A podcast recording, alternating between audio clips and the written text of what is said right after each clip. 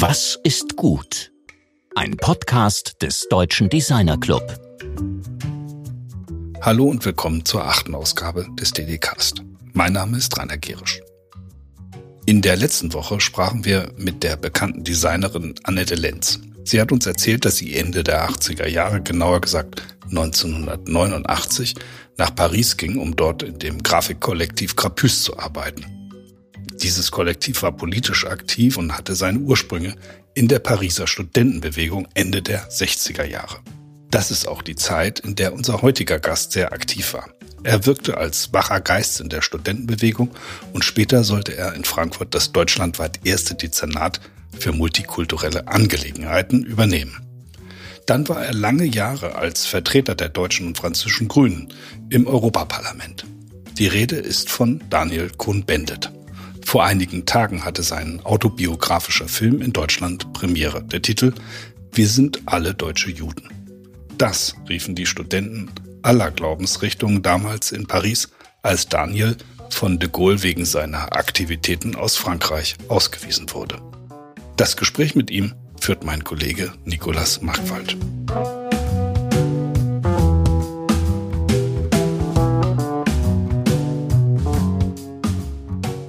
Herzlich willkommen, Daniel. Ich freue mich sehr auf das Gespräch. Wir werden heute über Gestaltung und sicherlich auch einige Male über Politik sprechen.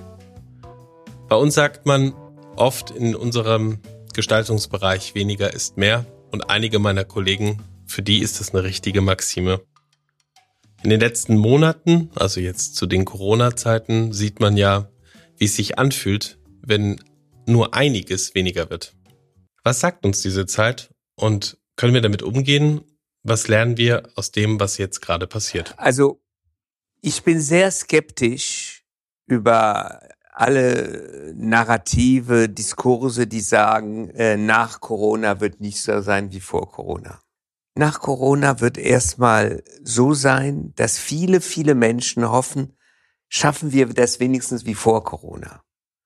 Es ist ja nicht so, dass äh, äh, Corona schränkt uns alle ein. Also die, es gibt Leute, die ausflippen, weil es sie einschränkt und sagen, wir wollen uns nicht einschränken, aber es schränkt uns. Wenn, wenn ich einen Film jetzt äh, vor, äh, zeigen will, dann Corona-mäßig habe ich 25, 30 Zuschauer, äh, mal vier, fünf, aber das könnten viel mehr sein. Die, die, die Öffentlichkeit, die unmittelbare Öffentlichkeit ist eingeschränkt. Und die Hoffnung ist, dass nach Corona wenigstens das, diese Öffentlichkeit wieder so offen sein wird wie vorher. Wie dann die Einschränkungen, wie dann die Verlangsamung des Lebens, wie sich das dann gesellschaftlich, politisch äh, verarbeitet, wie, wie man das verarbeiten wird, das ist ein Rätsel mit sieben Siegel. Die Revolutionäre haben immer gesagt, wir machen die Revolution und dann ist die Welt anders. Die Menschen, die Welt nach der Revolution, nach der Machtergreifung, egal, nach der radikalen Veränderung, sind die gleichen wie vorher. Mit ihren gleichen Widersprüchen und Probleme. Es gibt andere Möglichkeiten jetzt zur Veränderung, aber das sind immer langwierige Prozesse. Und deswegen glaube ich, dass äh, die Nach-Corona-Zeit wird äh, viele überraschen, weil der, die Lust nach äh, Normalität wird erstmal sich durchsetzen, meiner Meinung nach. Und die Spontanität, vieles anders zu machen, wird erst langsam kommen. So, das ist meine, meine These. Wir haben ja einige Antworten, nicht durch Corona, aber durch den Verzicht, durch den, das weniger ich meine jetzt nicht die Satellitenbilder, Frankfurter Flughafen, weniger Flugzeuge, all die Umweltfragen, der Klimawandel, der kommt. Also für diesen Paradigmenwechsel, der vor oder nach Corona oder mit oder ohne sowieso auf uns zukommt, gibt es Antworten. Das heißt also eigentlich, wir machen das wieder wie vorher, weil wir in unsere gewohnte Rolle hin zurück wollen. Aber für einen Paradigmenwechsel braucht man mehr Zeit, aber braucht man auch einen Willen in der Bevölkerung, auch in der Politik. Ne? Ja, aber ähm, Klar ist es, dass, dass äh, vor Corona wir in einer Zeit waren, wo äh, Nachhaltigkeit angesagt war. Äh, und dass langsam bestimmte gesellschaftliche Gruppen sich darauf eingestellt haben. Andere nicht. andere nicht. Ja, wir lebten in einer einerseits zweifelnden Gesellschaft und in andererseits fordernden Gesellschaft. Und ähm, die erzwungene Verlangsamung durch Corona ist eine Gefahr, denn wenn ich etwas erzwinge, dann provoziere ich die Reaktion danach, aber, aber jetzt ist Schluss mit dieser Verlangsamung. Jetzt will ich umso mehr mehr leben. Ja, und äh, klar, es gibt den Klimawandel, aber erstmal brauche ich mal einen richtigen Schub. Ja, und deswegen ähm, ist auch, man sieht es auch in den Diskussionen äh, jetzt, ja, wie was sind die neuen Vorschläge, die kommen? Es wird ja nur gesagt, Corona ermöglicht uns schneller das zu machen, was wir vorher wollten, Ver Verlangsamung. Aber es gibt nichts Neues. Es gibt nicht so einen Aufbruch, lass uns mal alles neu denken, ja. Und äh, oder es gibt nur den Anspruch, alles neu denken. Aber die Vorschläge äh, sind nicht noch. Deswegen, also wenn ich mir äh, angucke, nehmen wir was ganz Banales. Jetzt äh, die Autoindustrie ist am Arsch. Und äh, jetzt, was machen wir? Na klar, die Benziner und äh, Diesel sollen nicht jetzt gefördert werden, anders andere dürfen müssen gefördert werden, aber grundsätzlich das einzige revolutionäre, was es im Moment gibt auf diesem Gebiet, ist ein Widerspruch, das ist Tesla. Tesla ist von dem Selbstverständnis nur für eine kleine Elite, aber das ist das Auto von morgen. Wenn du im Tesla siehst, bist du in einem anderen Jahrhundert. Das ist mal so, ja. Und das hat mit dem, was du Auto nennst, nichts zu tun. Und jetzt ist die Frage, ja, äh, sind, also es wird dann gestern kommt in, kommt in eine Nachricht und sagen, das autonome Fahren. Ja, sind wir dazu bereit? Ist uns klar, was das bedeutet?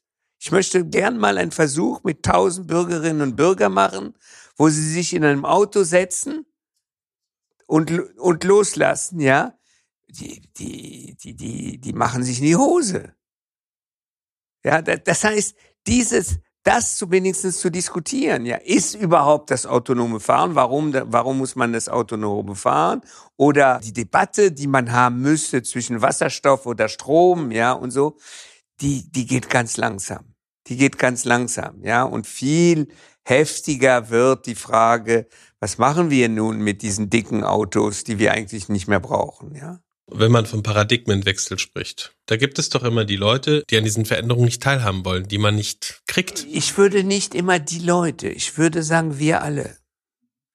Ich glaube, dass Schwierigkeit, die Schwierigkeit, wenn man die Welt oder wenn man die Welt verbessern will, verändern muss, man soll nicht so tun, als es für einen kein Problem wäre. Also ich sag, das sind Widersprüche.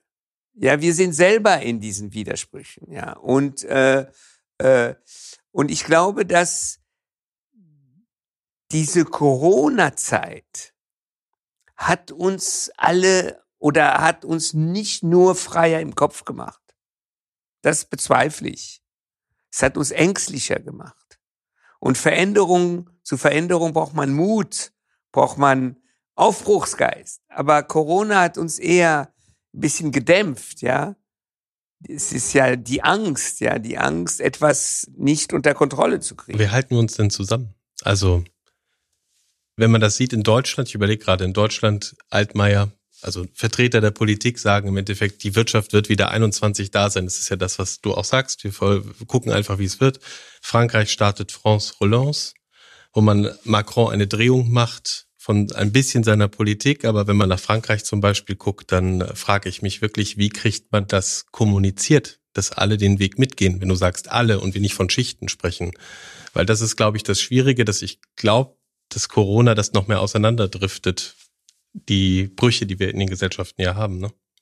Also wir leben ja in einer verrückten Zeit. Wenn man, wenn man sich, nehmen mal, wir sind drei Monate vor Corona jede Debatte über notwendige gesellschaftliche Veränderungen führte, wer soll das bezahlen? Wer soll das bezahlen? Eigentlich gibt, ist das Geld oder nur wenig und sehr schwierig.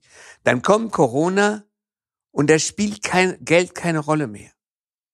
Ja, da wird, also die einen sagen, Macron ist neoliberal, ich sage, das ist Quatsch, weil es nur eine Etikette ist, aber äh, so eine keynesianische Politik, so eine Politik, wo der Staat plötzlich alles reguliert, äh, die war doch vor sechs Monaten völlig unvorstellbar. Unvorstellbar. Ja, der Staat als Stratege, der Staat als dies, als ja, was auch notwendig ist. Und äh, das bedeutet doch, dass wir aber in einer Situation sind, wo die Mehrheit der Menschen, wir alle, erstmal fasziniert, wie, wie das Kaninchen auf den Schlangen auf den Staat gucken. Was macht der Staat? Was will der Staat? Was wird er umgehen? Was wird er mir bringen? Ja, und, und das, was so diffizil in den letzten 10, 15 Jahren war, nämlich eine bestimmte Freiheit, sich autonom etwas zu entwickeln. Diese Freiheit ist total eingeschränkt. Und deswegen finde ich die Situation so schwierig. Das heißt, in Frankreich noch mehr als in Deutschland, wenn irgendein was ist, die Masken muss der Staat umsonst geben. Das muss der Staat sehen. Das muss, ja, das heißt, äh, in Frankreich ist alles zentralisiert. Die Schulen, es muss in Paris entscheiden werden, wie die Schule in Perpignan aussehen soll. Ein, ein, ein Abenteuer, ja. Und, und, und dies, dies alles macht mich nachdenklich. Das heißt, wir, Corona schafft eine neue Abhängigkeit, dass irgendjemand ein Problem für mich löst und lösen muss. Und das finde ich nicht so vergnügungssteuerpflichtig. Das stimmt. Der Punkt hat was, aber man hat gerade das Gefühl, dass die Politiker und die Verantwortlichen selber Panik haben. Ja, aber das ist doch verständlich. Ist doch verständlich. Ich möchte nicht die Verantwortung für Deutschland und Frankreich haben in der Situation mit Corona, weil man nicht weiß, was kommt auf uns zu. Klar kann man sagen, äh, ach komm Leute, okay, es werden ein paar hunderttausend Leute mehr sterben, die eh in den nächsten drei, vier Jahren sterben werden. Man, man, kann man sagen, denken, ja. Aber äh, wir haben etwas, es kommt plötzlich etwas, was das ganze, äh, die ganzen Lebensvorstellungen in Frage stellt. Und dann bist du als Entscheider ja Maske, Nein Maske, die die die die die Wissenschaftler, die widersprechen sich, alle widersprechen sich, ja. Und äh, das heißt, die Politiker spüren die Panik die es im Volk geht, oder man überspielt sie. Ja, da macht man Fete und besäuft sich und so und ach, ich habe keine Angst, aber das ist nur ein, ein, ein, ein, ein Spiel, ja. Aber und und in dieser Situation bist du als äh, als Regierung bist du gezwungen, Entscheidungen zu treffen, Tag für Tag und sie wieder zu verändern, weil plötzlich das Verständnis dessen, was passiert, sich verändert hat. Und das ist, äh, da brauchst du starke Nerven. Also ich finde, ähm, im, also wenn man Amerika weglässt, im Westen, also sagen wir in Europa, also die Regierungen machen, okay, da hast du die schwedische Regierung, die machen ein bestimmtes anderes, ja, die sagen, komm, keine Angst, ja, äh, äh, seid vorsichtig, aber das Leben, Leben geht weiter. Äh, sie haben eine horrend hohe Zahl von Toten, von, von alten Leuten. Äh, das ist eine schwedische Tradition. Wer, wenn, wenn dem, ein gesunden Volk, wer, wer nicht gesund ist, muss sterben. Also das ist nun mal so. Das, äh, ich glaube, die Panik oder nicht Panik, die Unsicherheit des, der Regierung ist die Angst vor der Panik im Volk. Ja, aber die Unsicherheit entsteht bei uns allen doch auch in der Wahrnehmung unseres Alltags durch die Medien. Ich komme da gerade drauf, weil viele Gestalter täglich Kommunikation entwerfen und damit verbunden natürlich auch eine große Verantwortung tragen. Im Zeitalter von Fake News, der schnellen Taktung, den Verschwörungstheorien, die aufkommen, da stellt sich doch die Frage, ob wir nicht eine neue Aufklärung brauchen. Eine, eine, eine Aufklärung, äh, ja, also nur im Zeitalter der sozialen Medien ist die, die Rezeption oder wie Argumente aufgenommen werden können, äh, sehr fraglich.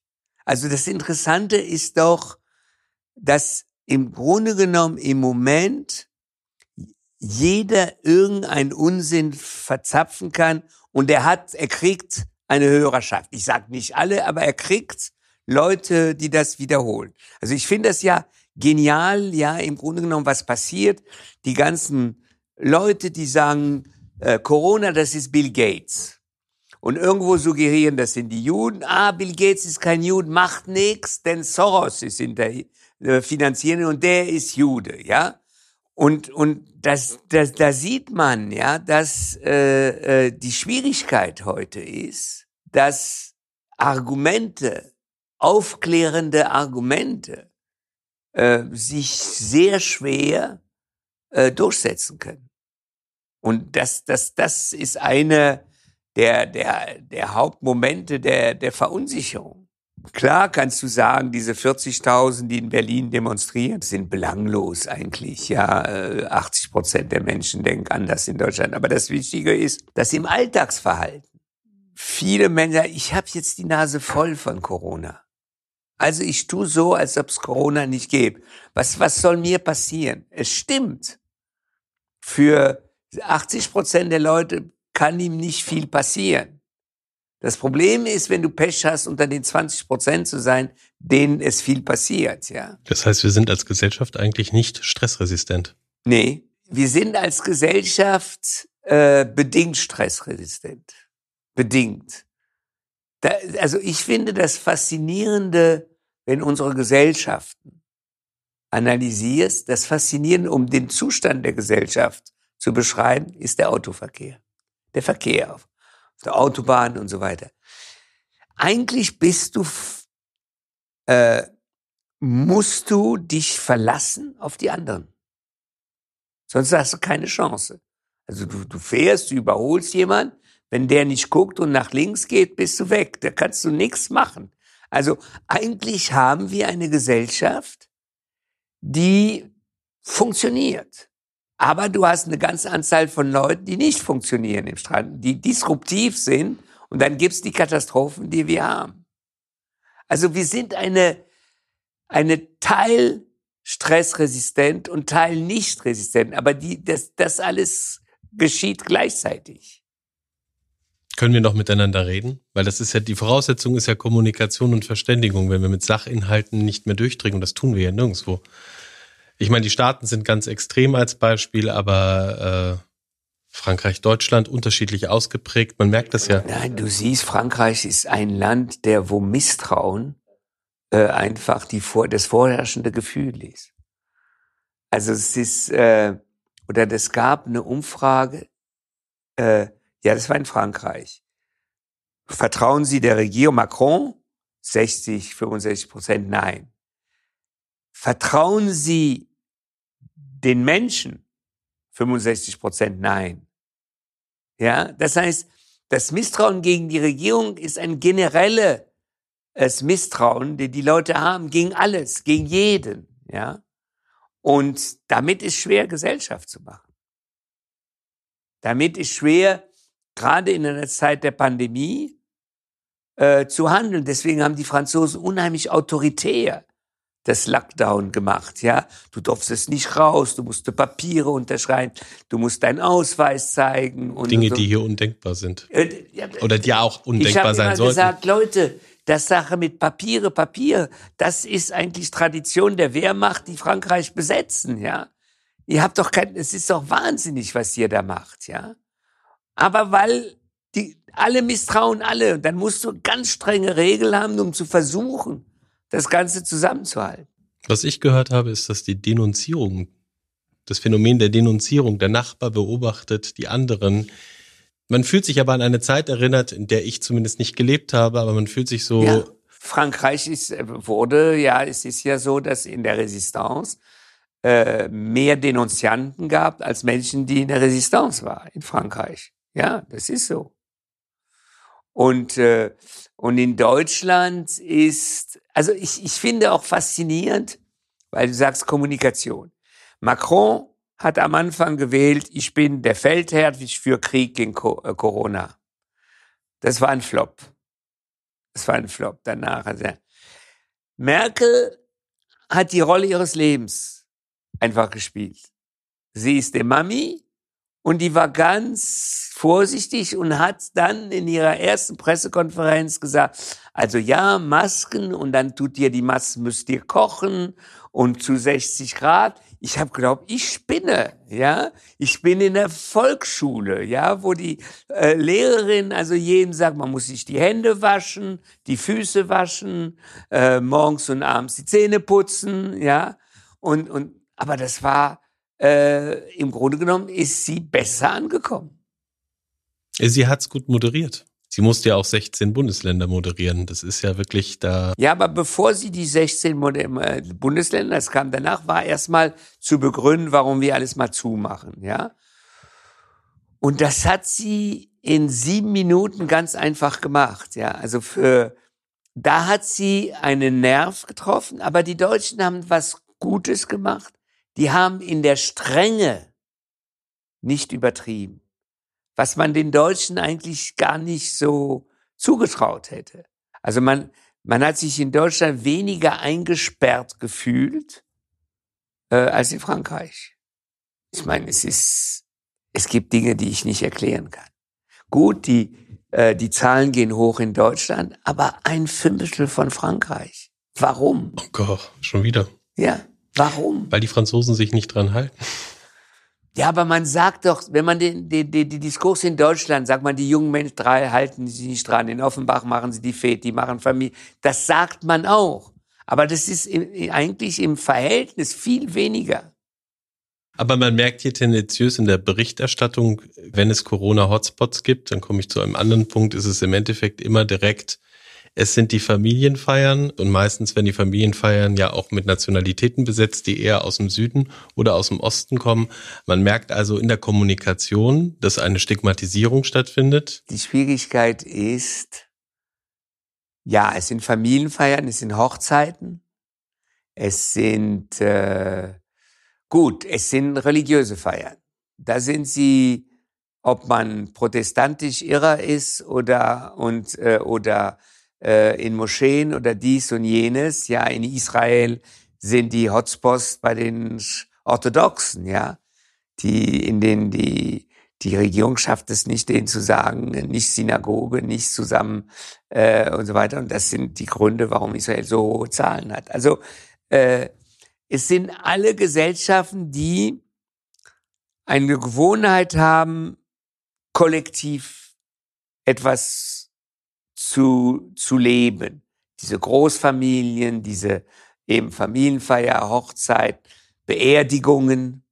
Ich habe neulich gesagt, die haben da in Düsseldorf haben sie zugelassen von einem Gang oder eine Gro also 700 Leute. Ich weiß nicht, wie viele Bewaffnete noch da drin waren und was auch mehr. Ja, also es ist schon, es ist schon interessant, was es alles gibt. Plötzlich bei Corona merkt man, wie was für unterschiedliche Subkulturen einfach äh, äh, koexistieren. Im Bösen wie im Guten. Wo du über Subkulturen sprichst, kommen wir ja direkt zu deiner Frankfurter Vergangenheit. In den 60er Jahren hat diese Stadt ja eine große Rolle im Aufbruch gespielt. Proteste, Sponti-Bewegungen, Besetzung im Westend, eine der Hochburgen der 68er. Danach hat sich politisch in Hessen oder gehen wir mal weiter raus, in der Bundesrepublik viel verändert.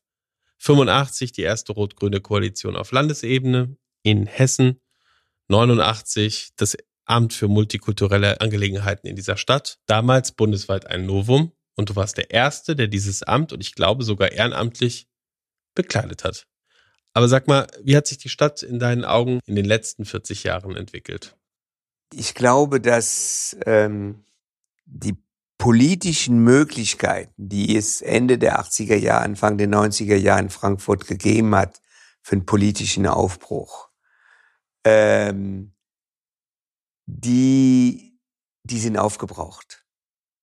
Frankfurt hat zwei im Grunde genommen entscheidende Debatten äh, geführt, politisch. Das war Rot-Grün mit der Öffnung, also Amt für multikulturelle Angelegenheit, also mit, mit einer Öffnung äh, zu, zu eine, äh, zum Nachdenken, was wirklich, äh, re, wie real die Gesellschaft ist, dann das Ganze mit dem Umweltdezernat, der ganzen Grüngürtel und so weiter, eine Besinnung, sagen wir, auf Umwelt. Und dann fing in Frankfurt an, parallel danach die, die Diskussion über Möglichkeit von Schwarz-Grün. Ja, was ist das so? Also Frankfurt war als äh, auch Erbschaft vielleicht der 60er Jahre ein Ort politischer Diskussion, politischer Aufbruchfragen, Fragen des Aufbruchs, wie man, also nach verschiedenen Seiten. Das ist es nicht mehr. Frankfurt ist politisch einfach im Moment äh, behindert. Äh, und äh, es sind, äh, also die Ebene, wo die Auseinandersetzungen stattfinden, die politischen, die sind erschreckend, ja. Wenn ein Oberbürgermeister äh, einen äh, Stadtrat angreift und ihm aber nicht die Möglichkeit zu helfen, das ist, das ist ja die Ebene, das ist Null, ja, das ist unter Null, ja. Und auch was soll weiterlaufen, wie soll was, welche Konstellationen in Frankfurt, ja, das ist sehr, sehr schwierig, ja. Ich finde auch, dass alle Parteien sehr unproduktiv äh, im Moment sich darstellen. Es, es trifft die Grünen genauso wie, wie die anderen. Ich finde, dass Frankfurt hatte eine ganz spannende Theateröffentlichkeit mit dem Rese und auch was da drum gelaufen ist. Jetzt ist es mit Corona, weiß ich nicht. Also es wäre, es ist unfair, aber sagen wir, und die, die, die Nachresezeit hat ja nicht richtig angefangen gehabt, dann kam Corona, deswegen kann man es nicht beurteilen. Es gibt dann eine ganz andere Geschichte auch, Frankfurt, die typisch ist für Frankfurt. Also äh, Rot-Grün macht das Amt für multikulturelle Angelegenheiten. Die CDU wettert Jahr, vor Jahr, muss ersatzlos gestrichen wird. Die Frau Roth, Petra Roth gewinnt die Wahlen.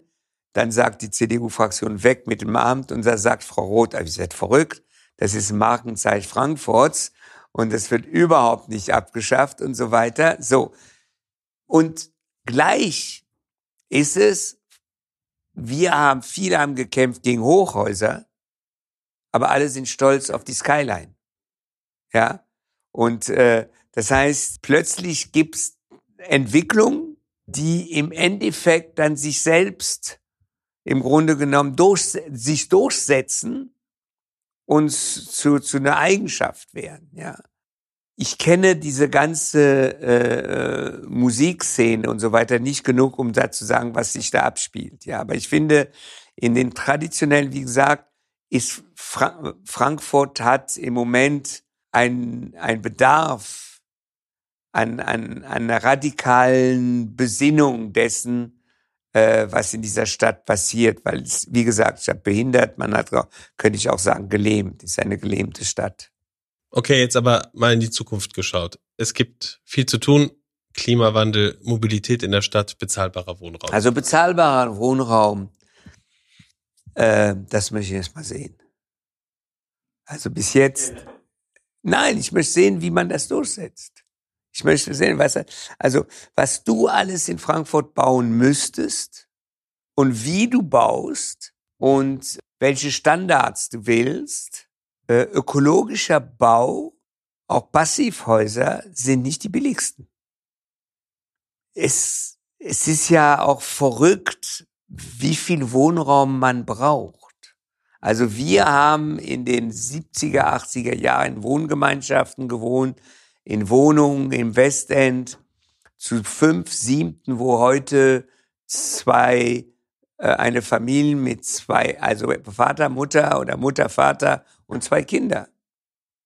Das heißt, der, der, Anspruch an Wohnraum, den jeder hat, ist, ist größer. Und deswegen ist, ist es so schwierig, ja. Und dann wird das, dann entscheidet sich das sozial. Das heißt, äh, äh, wer sich nicht leisten kann, dann gibt's die berühmten Stadtvierteln, die man baut. Äh, ich, ich bin, also sagen wir, ich, ich, ich sage, das ist eine sehr schwierige äh, Aufgabe und seit 20 Jahren werden Kommunalwahlkämpfe im bezahlbaren Wohnraum geführt. Und die Fortschritte sind sehr, sehr minimal. Oder sagen wir so, es geht sehr, sehr langsam. Wenn man aber den Sprung in die Gestaltung macht und sich anguckt, wie Wohnraum dann geplant wird, generell nehmen wir das Europaviertel, was in Frankfurt ist, was viele Frankfurter ja nicht annehmen können, weil es ein Ort ist, wo man sagt, das ist noch nicht Frankfurt. Es könnte ja irgendwo in Frankreich sein, sonst wo von der Architektur. Aber die Wohnungen, die gebaut werden, funktionieren auch immer nach dem Layout Vater, Mutter, Kind, ein Hund, vielleicht zwei Kinder, Punkt. Und es greift nicht auf, wie es in den Niederlanden oder in anderen Ländern ist, mehr Generationsgebäude, die nicht stigmatisiert sind, sondern die gesellschaftlich äh, mehr gebaut sind. Vielleicht ist das auch die, die finanzielle Frage, wem gehört dann letztendlich das Gebäude, wer macht die Projektentwicklung, muss die Kommune nicht viel mehr Geld reinsetzen und dann aber, das ist eigentlich der, der Ruf, der Ruf nach dem starken Staat, den du ja vorhin nicht so gut fandest. Nein, ich finde nicht, ich stelle fest, ich sage nicht, dass es nicht gut ist. Ich sage, ähm, ja, aber in den Niederlanden macht das nicht der Staat. Gerade diese, äh, diese Entwicklung, die, die, die du beschreibst, ist nicht, weil der Staat nicht mehr investiert, sondern, ähm, und das ist nur in bestimmten Gegenden. Ich sage dir, Niederlande sind spannend, was du für Projekte in bestimmten Städten, Amsterdam, manchmal Rotterdam. Ansonsten, wenn du durch die Niederlande fährst, ist doch, es ist ein, es ist kein Zufall, dass die so reaktionär sind. Ja? Ich meine, diese, Niederlande für mich, weil du sagst Gestaltung, ist ja diese, äh, diese äh, Häuser, wo mit Fenster ohne Vorhänge. Ja, das ist so, sagen wir, 70er Jahre. Einsehbar. Einsehbar. Das ist nicht nur einsehbar, das ist, jeder kann jeden beobachten und kontrollieren. Das ist im Grunde genommen die perverseste äh, Kontroll- Idee, die man haben kann. Und ja, wenn du, wenn, wenn jemand ein, ein, dann sein Vorhänge zumacht, was hat er zu verstecken, zu verbergen? Die, die in Amerika hat sich ja in den 50er Jahren und früher oder sogar vorher diese Vorstädte entwickelt mit dem so ein Soziologen mit Keep Up with the Johnson. Das muss genauso sein wie, wie, wie der Nachbar. Ja, das war der der es war eigentlich Staatskommunismus. Ja, der Du gingst durch Vorstädte kilometerweise immer das Gleiche. Ja, so. Und, und die Holländer haben das perfektioniert. Noch dazu, dass jeder jeden kontrollieren kann. Dann gibt es aber auch eine Gegenbewegung, andere, was du, was du beschrieben hast, ja. Die Frage mehr Generationenprojekte ist, da muss man, gibt es so einen, einen Drang in der Gesellschaft hier? Das anzugehen. Ja. Weil nur, nur so entsteht dann was, ja. Aber wo du recht hast, ist, also es gibt Projekte, ich hatte gute Bekannte in Amsterdam, Projekte, da gibt's einzelne Wohnungen, ja, aber da gibt's einen gemeinsamen Raum, äh, wo, wo Menschen wohnen können. Also es gibt in dem ganzen Rahmen eine ganz Gemeinschaftsideen. Das gibt es ganz selten hier, ja. Man baut neu und immer neu, aber äh, auch den, den, den Vorschlag, mehr, also äh, Patchwork-Familien da vielleicht eine Möglichkeit zu geben, ja, sich äh, niederzulassen. Da wird nicht viel darüber nachgedacht, ja. Das stimmt. Und äh, auch wenn ich jetzt die Neubausiedlungen mir angucke, Karlbach oder, oder wo auch immer, Riedberg meine ich. Es ja. läuft alles nach einem, einem sehr einfachen Schema ab. Es ist immer das gleiche Schema, das stimmt. Es geht gar nicht um die Ästhetik, es geht um die Bespielung dessen, wie wir als Gesellschaft zusammenleben wollen. Und das Muster ist immer, es gibt halt kein, wobei man sagen muss, es ist ja auch einige Male schiefgegangen. Gehen wir nach Frankreich und gucken uns an, was Corbusier geplant hat sei es in Nantes oder bei Paris, diese riesen Wohnblöcke, wobei es gibt Leute, die drin wohnen, die wohnen gerne drin wenn die drin sind. Aber es ist ja auch Brutalis ja, Brutalismus pur, ja, Idee. Das hast du im Kleinen auch in der Nordweststadt bei uns. Ja. Naja, gut, das war, wie baue ich schnell für viele Leute, die Wohnraum brauchen, ja. Das Problem ist, ich habe mal, als ich Dezernent war, äh, habe ich mal so einen Vorschlag gemacht. Also man muss die Stadt begrenzen, weil äh, sonst ufert's total aus. Äh, ja, aber man muss die Stadt begrenzen, indem bis zur Grenze städtisch gebaut wird. Also vier Stockwerke, fünf Stockwerke. Man müsste eigentlich diese ganzen Einfamilienhäuser, müsste man sagen, ey, hier Leute, auf dem Land, bitte sehr. Aber in der Stadt ist es nicht machbar. Und was machen wir? Wir machen Riedberg und so weiter. Das sind alles ein, zwei Familienhäuser. Das heißt, äh, wir verbrauchen unheimlich viel Gelände, anstatt und eine Idee zu haben, Stadt, Begrenzung, Land. Sondern man hat Formen des Lebens des, auf dem Land, die will man jetzt so nah wie möglich bis zur Innenstadt reinbringen. Ja, und das funktioniert nicht. Das ist ein Corona beschleunigt das aber, glaube ich, zumindest in Deutschland in der Wahrnehmung, der aktuelle Spiegel. Da geht es um nichts anderes als bleiben wir in den Städten oder wandern wir alle aufs Land ab. Also eine romantisierende Darstellung. Ja, aber da sollen sie aufs Land gehen. Ja. Ich finde das wunderbar. Ja. Das hat es schon mal gegeben. Das Problem des Wandern aufs Land, es gab es ja in den 70er Jahren viele bei uns. Das Problem wird, wenn du Kinder hast wenn die bis sie zehn, zwölf, wunderbar, die sind eben auf dem Land und die genießen das so. Und dann werden sie 13 und dann wollen sie rausgehen und dann wollen sie äh, Musikunterricht, Tanzunterricht, Fußball. Und dann bist du als Eltern permanent am Autofahren. Permanent am Autofahren. Das heißt, diese Idee aufs Land, die, die Mobilität, die dazu brauchst, oder dein Sohn oder die Tochter ist 14, äh, sie hat einen Motorroller, dann scheißt du dir in die Hosen äh, die ganze Nacht, bis sie zurückkommen, ja, und so weiter. Das heißt, der Gedanke, du kannst urbanes Leben aufs Land versetzen, ist nicht möglich. Das heißt, du musst dich schon entscheiden, willst du urbanes Leben oder weil Corona sagen, ja, du willst dich sehen und jetzt alles äh, aufs Land. Ich sage, ich kann dir den Spiegel in 15 Jahren schreiben. Die schreiben sind die Rückkehr in die Städte. Wie, was wir jetzt bis jetzt erlebt haben.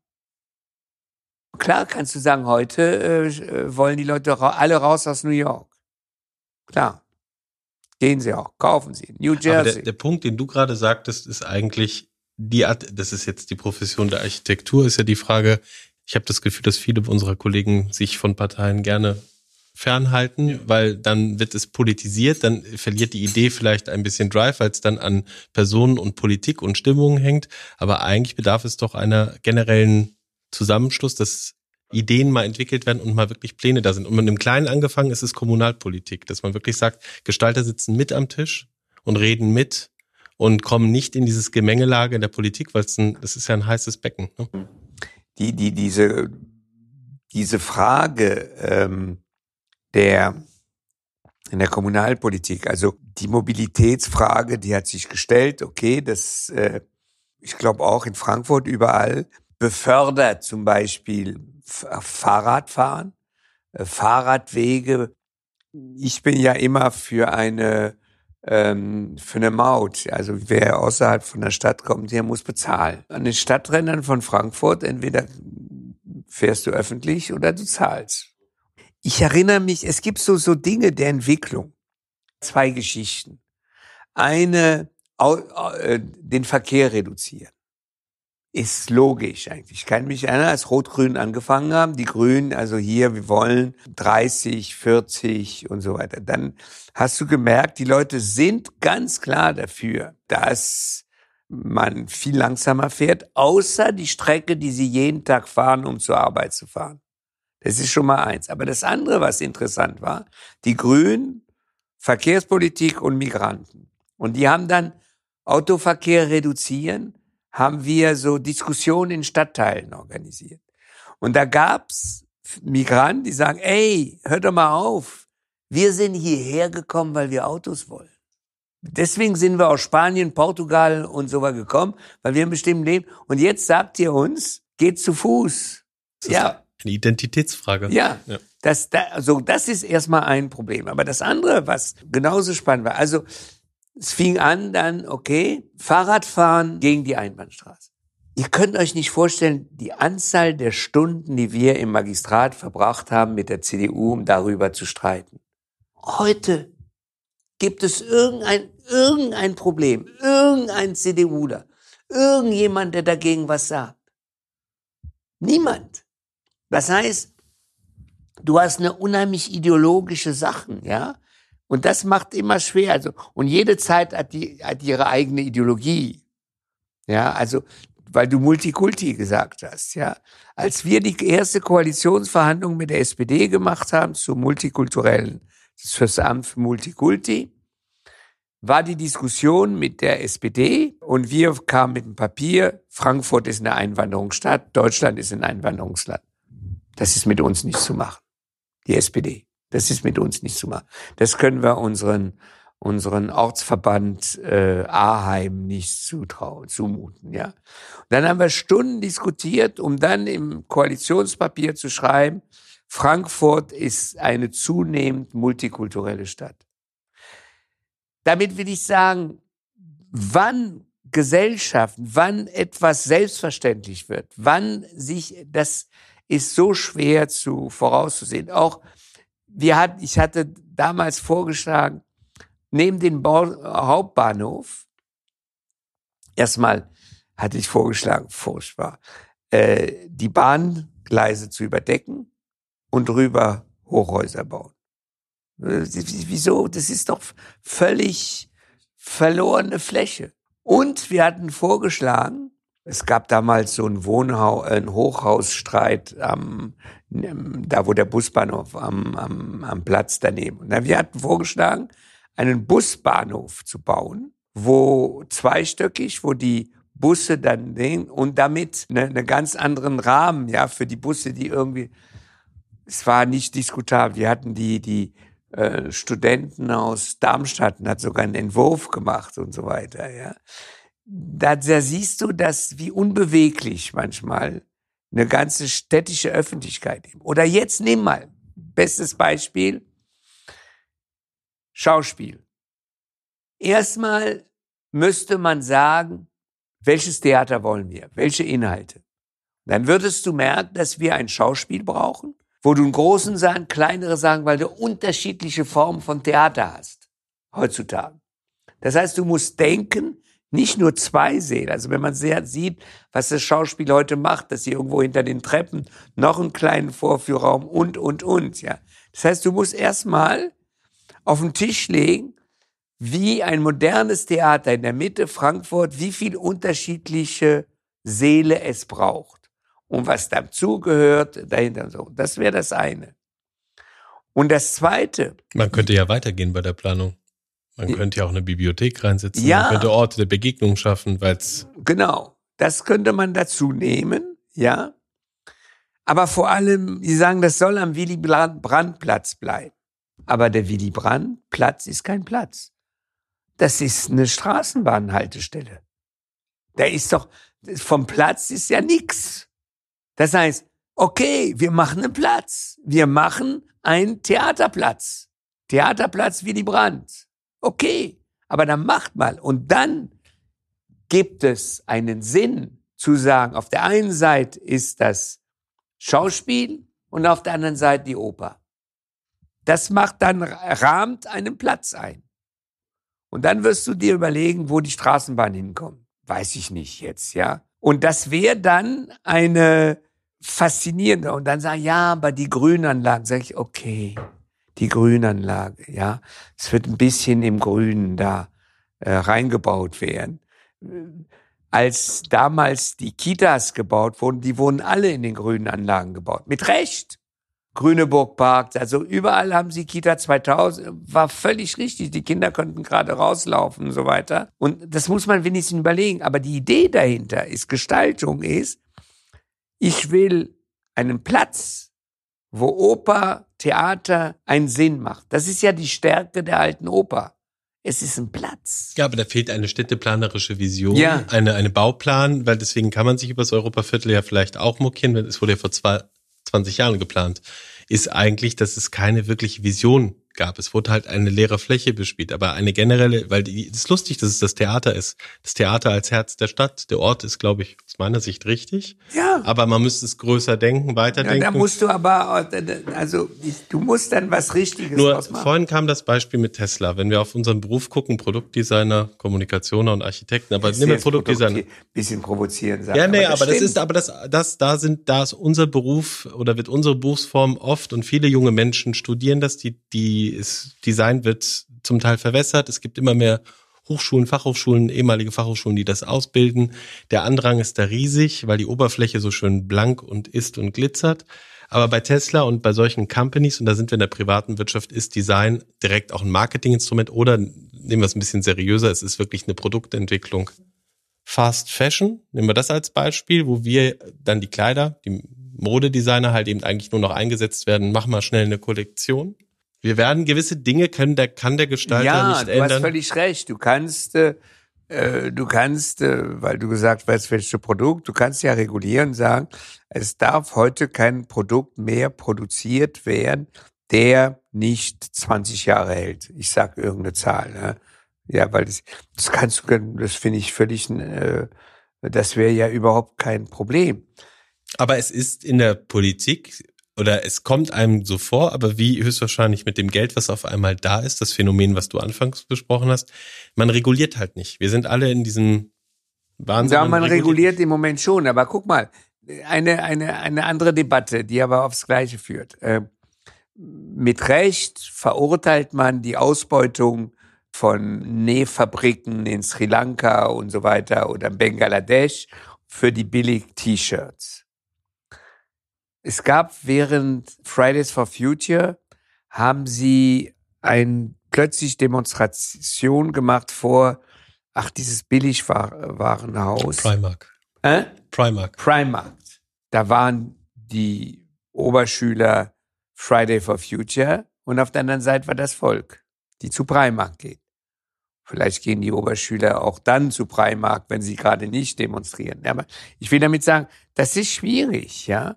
Weil diese Billig-T-Shirt, da sagen dir alle Kids, hey, ich will fünf T-Shirts. Du sagst, nein, du kriegst eins, aber qualitativ wird es länger dauern.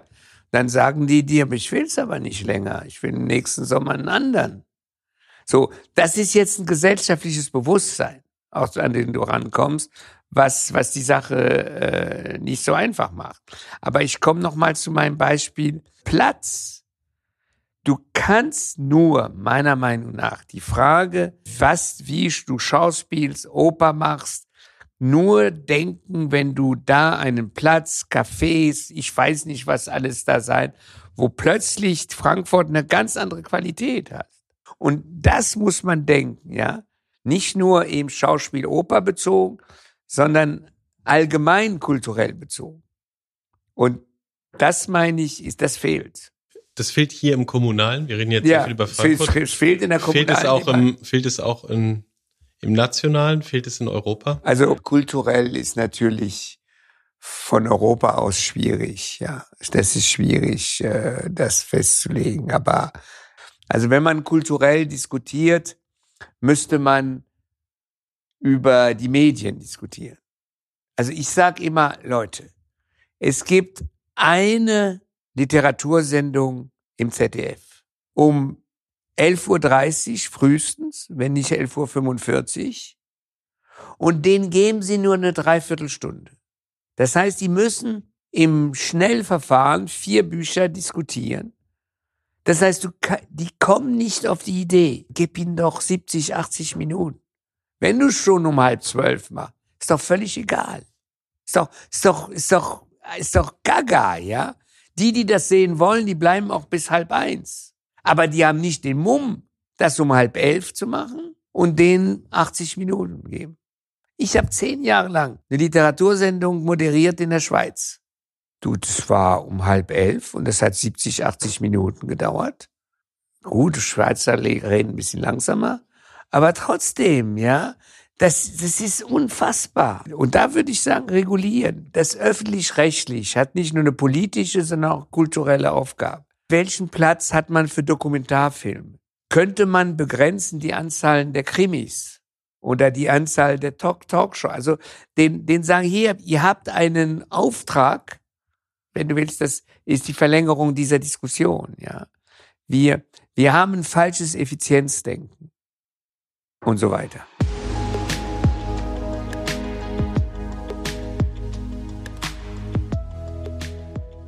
Das war Daniel Kombendit im Gespräch mit meinem Kollegen Nikolas Markwald. Der Cast ist diesmal etwas länger geworden, aber ich hoffe, es hat sich für euch gelohnt.